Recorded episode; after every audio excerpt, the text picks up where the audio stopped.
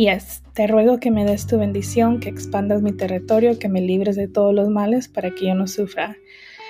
Padre Santo, que estás en los cielos, santificado sea tu nombre, venga tu reino, haga tu voluntad en la tierra como en el cielo. Danos hoy este pan de cada día, perdona nuestras deudas como nosotros hemos perdonado a nuestros deudores. No los dejes caer en tentación, sino líbralos del maligno, porque tuya es la gloria por los siglos de los siglos.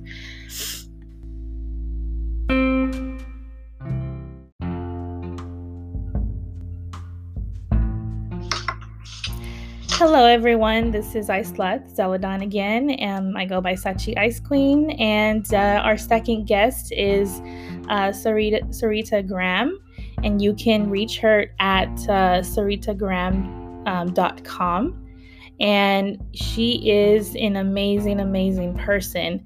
She not only um, has a a fool. she has a lot going on. You're going to have to find out and stay tuned.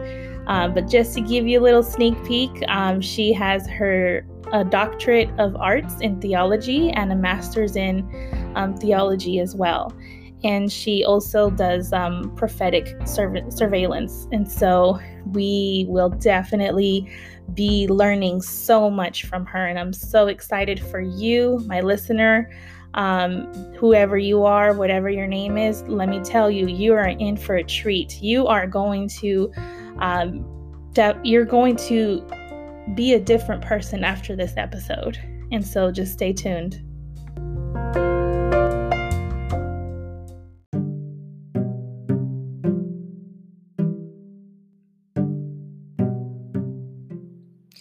Hello everyone. I just wanted to I just wanted to say the prayer of Jabez and that is the one that we are talking about today. You can find the prayer of Jabez in Chronicles in in uh, First Chronicles 4:10 and it is here it goes.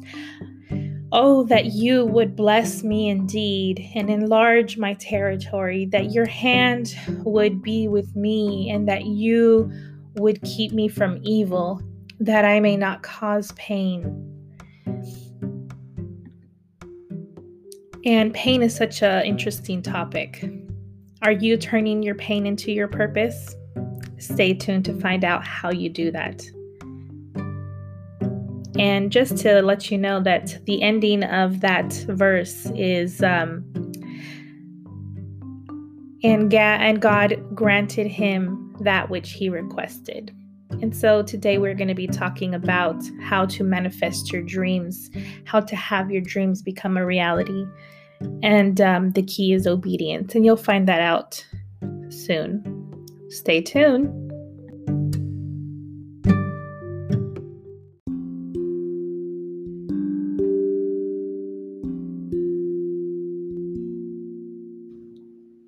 All right. So Thank you so much for being on here. I'm super excited to interview um, Miss Mummy. I'm super, super excited for you um, to get to know her. Um, my first question is uh, What is your husband's name? All right. My husband's name is Mr. Jonathan Wallace. Isn't that a lucky man? Isn't that a lucky man? You know what's so funny about luck is that I don't believe in it. and the reason that I don't believe in it is because I believe in the blood of Jesus Christ. and so um, I just wanted to throw that out there for anybody that um, is probably popping in and does not know what uh, what kind of podcast this is. Just wanted to clarify uh, we profess the name of Jesus. And so, um, and we do it in a joyful manner. And so I just definitely wanted to throw that out there. The reason why I say this is because Miss Mummy here is a Jesus lover. She loves Jesus. She lives Jesus. She walks with Jesus.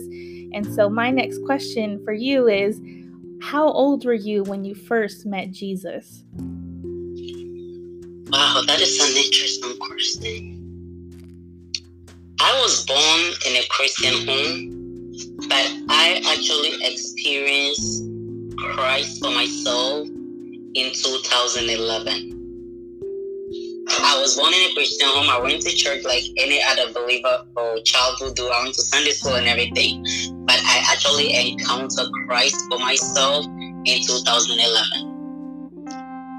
Wow, that's amazing. You know why? Because my son was born on 2000 in 2011. You know, that's oh, wow. so that's so funny how divine God is and how he knows yes. exactly the timing and you know, he always speaks to me in numbers. Um that's just me. He speaks to anybody like how they will listen and how they will perceive it. And so I that's the one thing that I love about God is that he knows you and he knows what is for you and he knows what is not for you. And so my next question for you is what um so when it comes to mentoring, what age is your favorite age to mentor? I like to do the youth from the age of 12 to probably 25, 26 there. So I'm, I have a youth ministry, so my concentration is more of the teens and the youth. So from 14 to 25 there. Yes. Awesome, awesome, and um, you know that's that's amazing that you're not just a mother, but you are a Christian mother. And so yes. my last question is: is what does it mean to you to be a Christian? Oh, that's a very tough question. What does it mean to me to be a Christian? Being a Christian simply means being a follower of Christ, being a disciple. So, being a Christian to me is being a disciple of Christ, and I have to imitate Christ. I have to live, try my best to live like Christ did live so when he was going, he said, I am giving you the comforter to empower you, and you go out there and make witness. Wow, that's amazing. That's amazing that you know exactly what it means to be a Christian. That's amazing that you know exactly whose you are and what authority that you carry. And not only do you know the the authority that you carry, but you embark wisdom to every single person that meets you because you know that authority and you recognize that authority. And so, you know, the key word that I heard from all of that is that you try. You know, we all try our best. You know, nobody is perfect. And so that's one thing that I that stuck out to me. Why? Because as humans, I think we are our worst critic. And so I think it's it's definitely something that I wanted to not only shed light on, but just say to each one of uh, uh, that whoever's listening and who who who can hear my voice that you are imperfectly perfect. And there is there is absolutely nothing wrong with you. Um, there is nothing wrong that that that happened to you that god cannot pull you out of.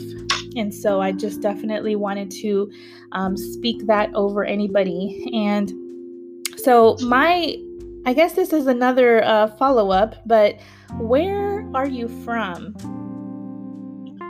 all right, so I'm from Ghana, and I basically spent my 10 years here in the States. I'm in New York, and to be specific, the Bronx. So I grew up here in the Bronx. Awesome. I've been to I'm the Bronx. Ghana originally. That's oh, awesome. Really? Yeah, I've been to the Bronx twice before. There's a lot of Jewish, oh. there's a big Jewish community there. Um, yes. And so I, I'm Jewish, and so I, I went and I was like, wow, there are a lot of Jews over here, and so I was like, okay. You need to come out here so we make discipleship in that end, amen. I mean, I'm totally down to go talk to some Jews about Jesus. I, I mean, they have. I'm a. If if you could definitely um, call uh, a religion that I am, um, that would be it. I'm a I'm a Jewish uh, Jewish believing uh, uh, uh, Jesus Jew. that's de- that's definitely something that I identify with. Um, so thank you so much, uh, mommy, for your for your interview and for your time. Thank you for being with us this morning and gracing us with your presence. And um, just wanted to say, do you have any shout outs or any um, future um, events that you have going on? Okay, so I'm planning to open a prayer room here on Clubhouse. I'm still praying on it about it for the days that God will lead me and give me the strength to. And like I said earlier, I'm here to network and concentrate on how to support the less privileged because um, like I said, I've been here for so long. I never went back till 2019. I went back home to get married. You know, we do the traditional things, so I had to go back. And when I went back and I really saw the reality of some people back home, it really broke my heart. And uh, I was already doing my uh, uh, orphanage stuff, but it just gave me another view to really go like try to go out of my way to support a lot of these needy ones. You know, well, my husband is more from the city, so we left the city to my village. And when they were coming for my marital event, the people from the city looked at them like, "Is that what you're wearing for this event?" And basically, that is somebody's best cloth or best dress that they are wearing to that event, and it looked horrible to we from the city or you know. So i was like wow you know i do my donation but i have forgotten this part of you know ghana. So it really encouraged me. So i went back again and, uh, uh, January, so I really I was able to gather myself with the support of few people around. We were able to donate two wheelchairs, two walkers, and uh, you know the are U-Haul huge boxes my prayer ministry and help around, we were able to donate about four U-Haul boxes, the huge one, the, the biggest one in the U-Haul boxes. We were able to donate four of that with used clothes. And some of the medical centers that I did visit, there was no hospital bed, there was no uh, thermometer, was no glucometer, like there was no even wheelchair to push the patient from their bed to, you know, there was no, you know, transfer equipment like Hoyer lift and all those things. And I was really broken. And few days for me to come back, my grandma felt sick, and we had to rush her from our village to the city. And me and my husband had to fly back to the north. And when we got there, I was like, "What is that? Where my grandmother is gonna lie down?" Then the Holy Spirit said, Remember the assignment I gave to you. I brought your grandmother here for you to review the circumstances of the people here. So it really touched me. I was broken for a few days and since I got out, I've been trying to see how I can network with people, you know, people with the idea about medical equipment, how, you know, they can support me or, you know, the work of God, not me, how they can support the work of God. And, you know, financially, I'm not all that, but I try. So, you know, if I don't know how to organize fundraising and all those things. So basically, what I do is my ministry, and I have about 12 members on my prayer line. We meet every Wednesday at 10 p.m. Eastern Time to 11 p.m. and we just pray. You know, so it's from them, you know, this person will give $20, this person give $50, and that's how we have been able to do this orphanage work. So when I heard of Clubhouse, I'm like, hey, let me join there and see who I can connect with, see who God brings my way. And basically that's that's all. Yeah. That's amazing. That's amazing that, you know, um, you do so much for your community and you have the heart to want to do more. And so I want to just commend you for that. Um, a lot of people, when they um, when when they get to a certain level, they tend to shy away from certain responsibilities that God has given them. And so I definitely want to commend you for not doing that. Um,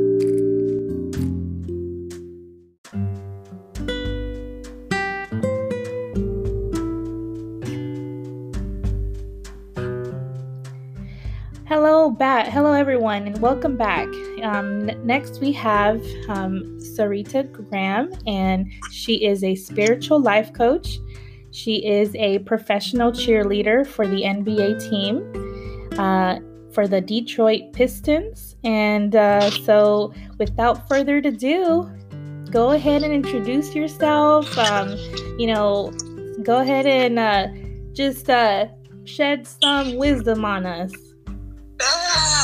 I'm very honored. I thank you for the opportunity. I'm Dr. Sarita Graham from Kansas City, Missouri. And um, I've, I've, been in church all my life. Uh, my grand, my uncle actually was the um, the pastor, and he didn't have any children, so I had to tag along with him. And I can remember, you know, at five or six years old, I have to go to church and sit right behind him. But I really didn't experience my relationship with God I was about 22, and um, and I had to really learn Him for myself because I had left home and relocated, and so I really had to know God in a new area. But what I actually do is I am a spiritual life coach. I am also a certified mental health specialist and substance abuse counselor. And uh, what I did uh, back in 2002, I opened up a, um, a ministry. Actually, I started out working with youth, and I was empowering young girls, um, uh, supporting abstinence and so I would have them make a miniature uh, wedding dress by hand, and we would call it Miss Purity, to encourage them going into marriage and learning the tools of how.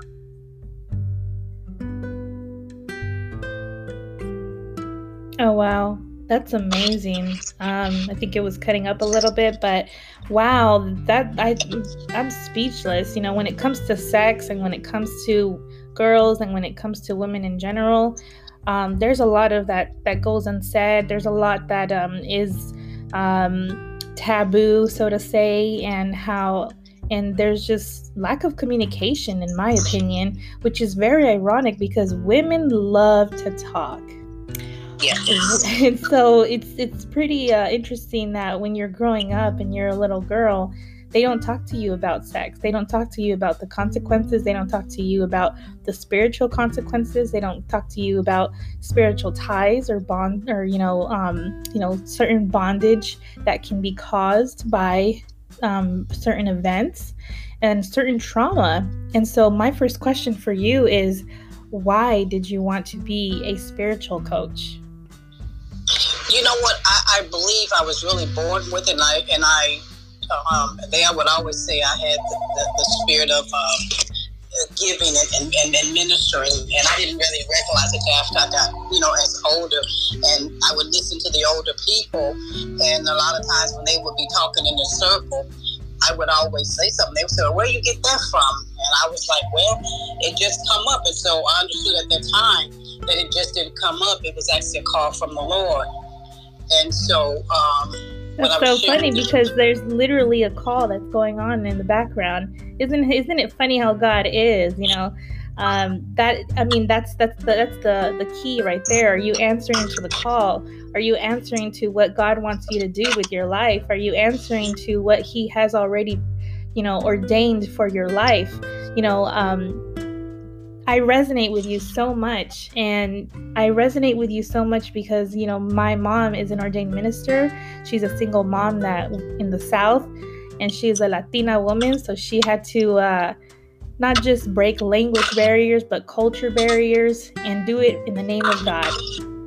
And so I've seen miracles after miracles after miracles. And so I'm sure you have too. Um, my question, my second question for you is, um, what do you, what is a miracle in your opinion? You know, a miracle always comes from God. And um, I believe in miracles because I have experienced numerous miracles. I have I have prayed and I've saw God's hand move.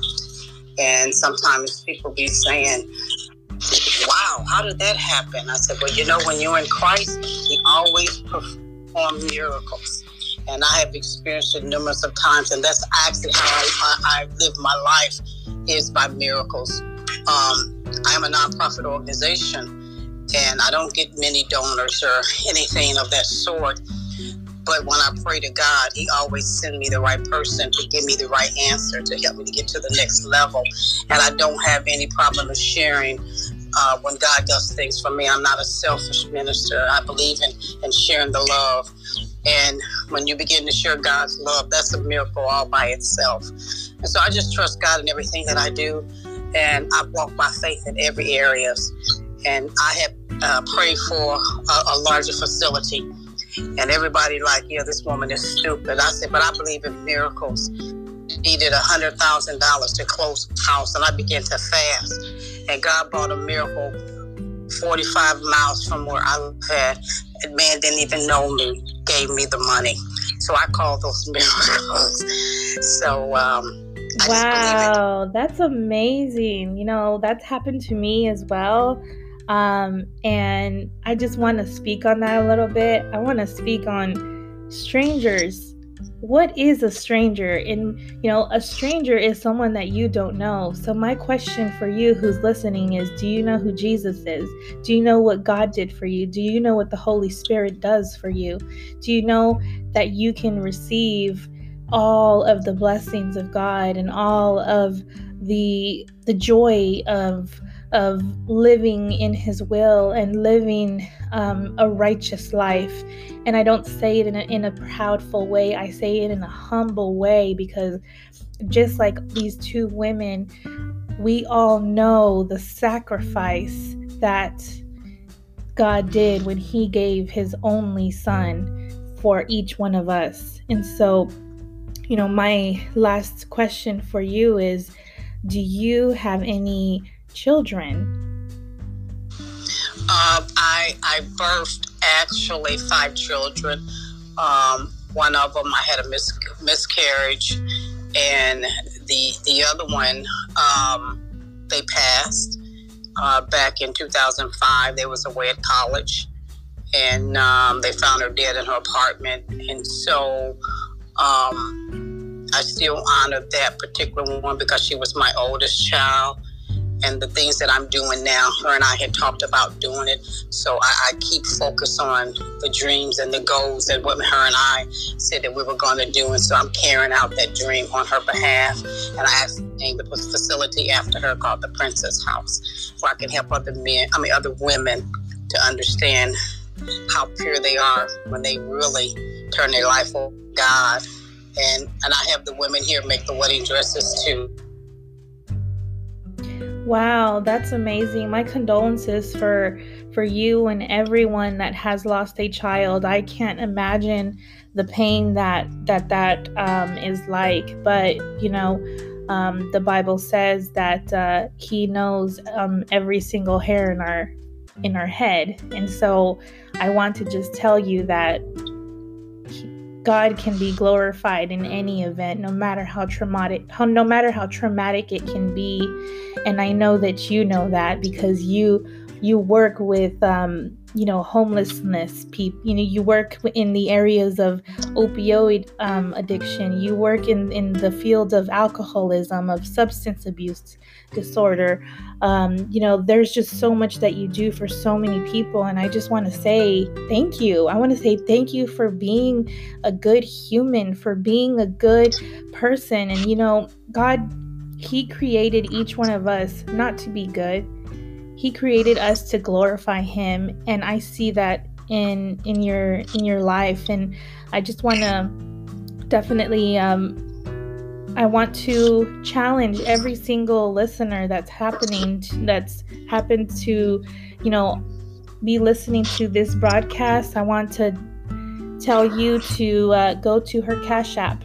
She did not tell me to do this, but this is something that I feel is from the Lord she has a Cash App, and just like so many of you have, and she is um, she her ministry is called uh, Sarita Lynn with an E Ministries.com, and just like she said, it's uh, the the Princess House for the ministries. Um, and so she you can schedule a coaching session with her. You can donate to her website um, through her website but um, today I want to tell you to go to her Cash App, and it is um, S A R I T A L Y N N, number one and number five. And I just want to tell everyone and, and anybody that can, you know, there's a saying in the in the prophetic realm, sow your way out of being poor sow your way out of being um, thinking that you don't have enough. And let me tell you, you always have enough. Declare Psalms 23 over your life. Declare, start declaring those things, and they shall come to pass. And so, do you have any closing remarks? Or anybody that you want to give a shout out to? you know, I get a shout out to everyone that's listening to understand we all face trials and tribulation. They be at different some is greater than others. But what I say to you is whatever level that you may be in in Christ, what you do for him will last and keep yourself connected to him. Because one thing about will forsake you, and he'll never leave his seed begging for bread. And I close with that, and I want to thank you for the opportunity. This is Dr. Sarita Graham from Kansas City, Missouri, with Sarita Lynn's Ministry. Thank you so much. And mommy, did you want to give any shout outs or any um uh, did you want to shout anybody out? No, shout out to everybody who is listening to us and thank uh, the woman of God, Miss Grant, for joining us. Yes, thank you everyone for joining us and for being part of this. And the best way that you can be part of this is when you sow seeds. So I definitely want to um, tell you that uh, I am going to Kenya. Um, I am declaring it that um, we are. I'm going to Kenya, um, and we are going to be. Um, we're going to be giving out um, medical supplies for the country of Kenya. Um, and so, if you're interested in um, knowing how to donate, just go to my website, zealotonhelp.ar.org, um, um, and you can just click join us because when you give to us, you are part of the family, you are part of our vision, you are part of God's family, and not just God's family, but God's vision for the people that will be impacted. And so, with this, I leave you with um, a quote. And the quote is from the Bible, and it says, Greater is he who is in you than he who is in the world. 1 John 4 4. Thank you so much for being on this brought on this um, episode and take care. God bless. Peace be with you. And always, always, always remember you are loved.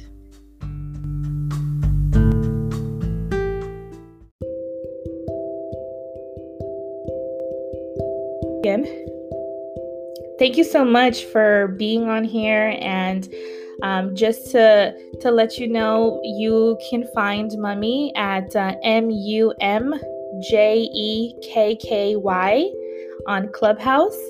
And if you want to find her on instagram it is m-u-m-y underscore j-e-k-k-y 1 you definitely want to reach out to her.